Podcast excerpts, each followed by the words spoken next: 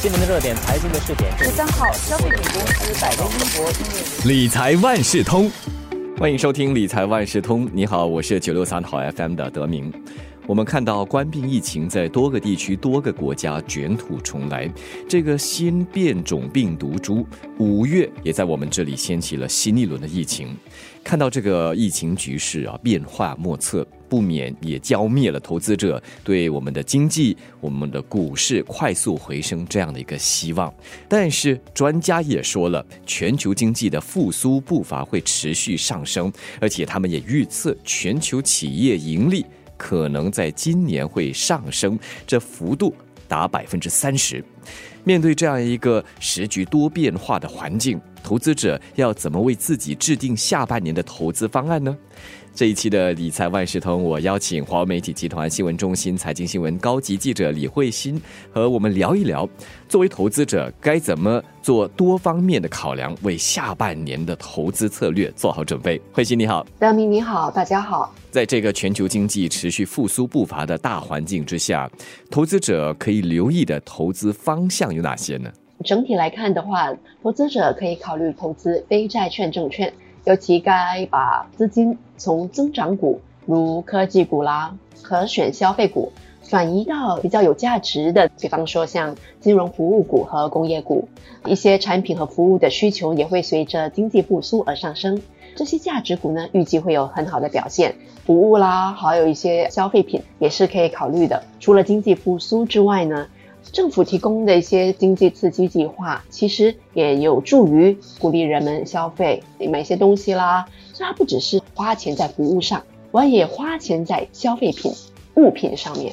所以有关的这一类的一些公司呢，其实它的前景都是不错的。那么我们这里呢，新加坡个别领域有可能受哪些国际局势的影响？主要有三个方面哈要注意的。第一个就是全球供应链。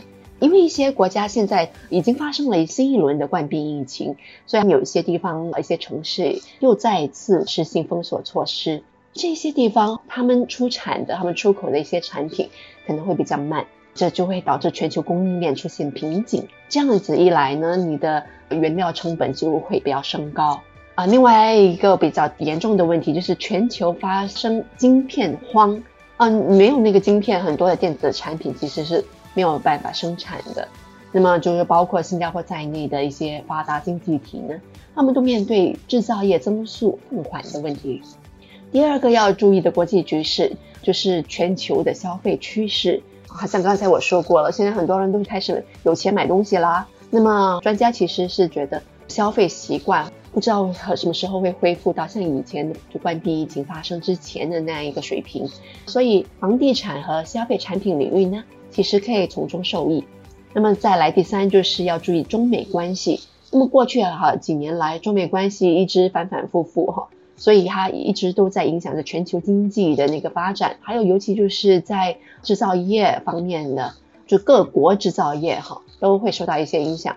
虽然现在美国有了一个新的总统拜登，但他们的关系好像并没有明显改善。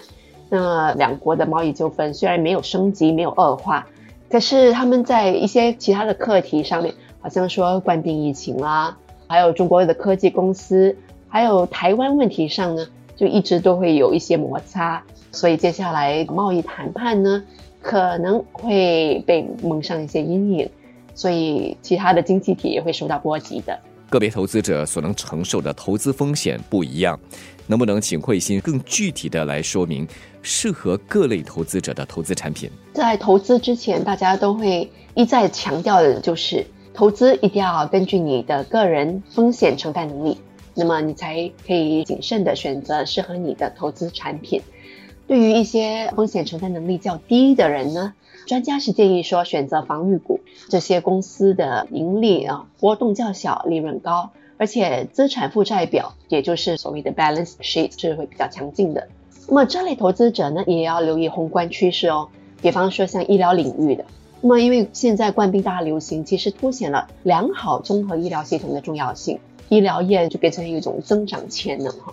那么科技的进步呢，也催生出新的医疗方法。还有医疗服务，比方说视讯问诊，也就是 telehealth，所以这一些投资者其实都可以考虑，它也是会比较稳定的一些股。投资者呢也可以考虑的另外一个就是可持续主题的产品，因为最近很多人都在讲环保啦、可持续性啦，最常听到的现在就是 ESG，也就是 Environment、Social 和 Governance，环境、社会和治理。那么如果说从长期来看呢，专家都是觉得说注重可持续经营的公司会比其他的同业有更好的表现。那么对于那些风险承担能力比较高的投资者呢？专家是比较看好财务良好的公司所发行的亚洲投资级债券，而这些债券的收益率比短期债券高，但风险也较高，这个是要注意的哈。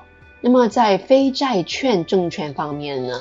啊，也就是股票啦。专家是建议说，可以考虑中国经济复苏中能够带旺的一些中国股，还有欧洲价值股。专家也要提醒的是，经济增速呢可能会在复苏期的较后阶段放缓。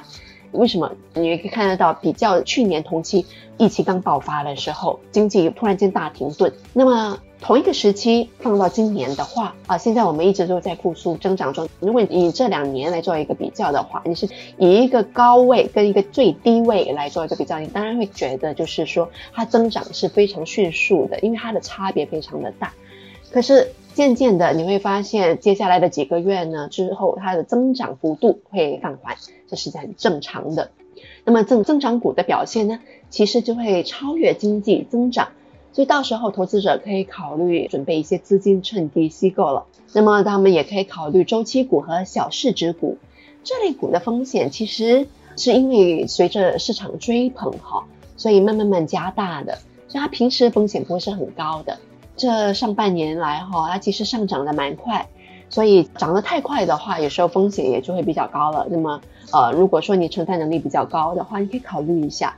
但是专家也是觉得说，这些股可能在今年下半年呢会维持涨势的，到时候回报率可能会很可观哦。我们不时会听到一些专家表示，全球的经济前景良好，然而市场依旧存在着一些不确定因素或者是投资风险。那么，投资者应该从几方面来洞察这个市场趋势，还有整个宏观环境呢？好像说美国的通货膨胀情况，刚开始担心说美国的通胀率如果持续上涨的话呢，增长股和通货再膨胀相关的投资可能会受到影响。为什么呢？如果通胀率上涨的太快，美国联邦储备局可能会提前调高利率。之前都是因为说。把利率放低，让大家在贷款的时候呢，还的利息就比较低的，就是让大家负担没有那么重哈。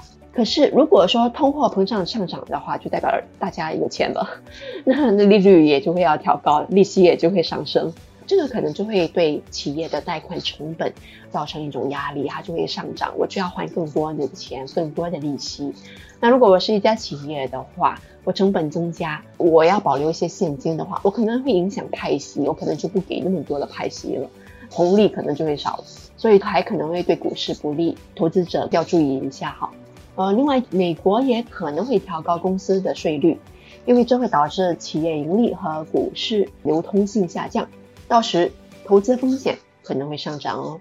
最后，投资者一定要关注冠病疫情的发展，这个冠病疫情已经持续了一年半。为什么会一直不断出现新一轮的疫情呢？主要是因为变种病毒一直出现，那么这会导致很多的城市的经济活动呢受到打击。还有就是冠病疫苗对未来出现的变种病毒未必有效。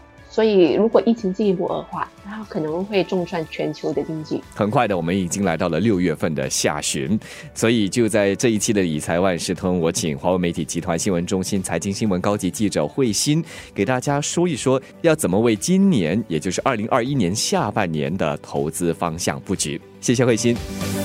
理财万事通每期提供你最需要知道的理财与财经知识。如果你想了解更多，可以到早报的 SG 搜索“联合早报财经专栏理财解囊”。我是九六三好 FM 的德明，我们下期再见。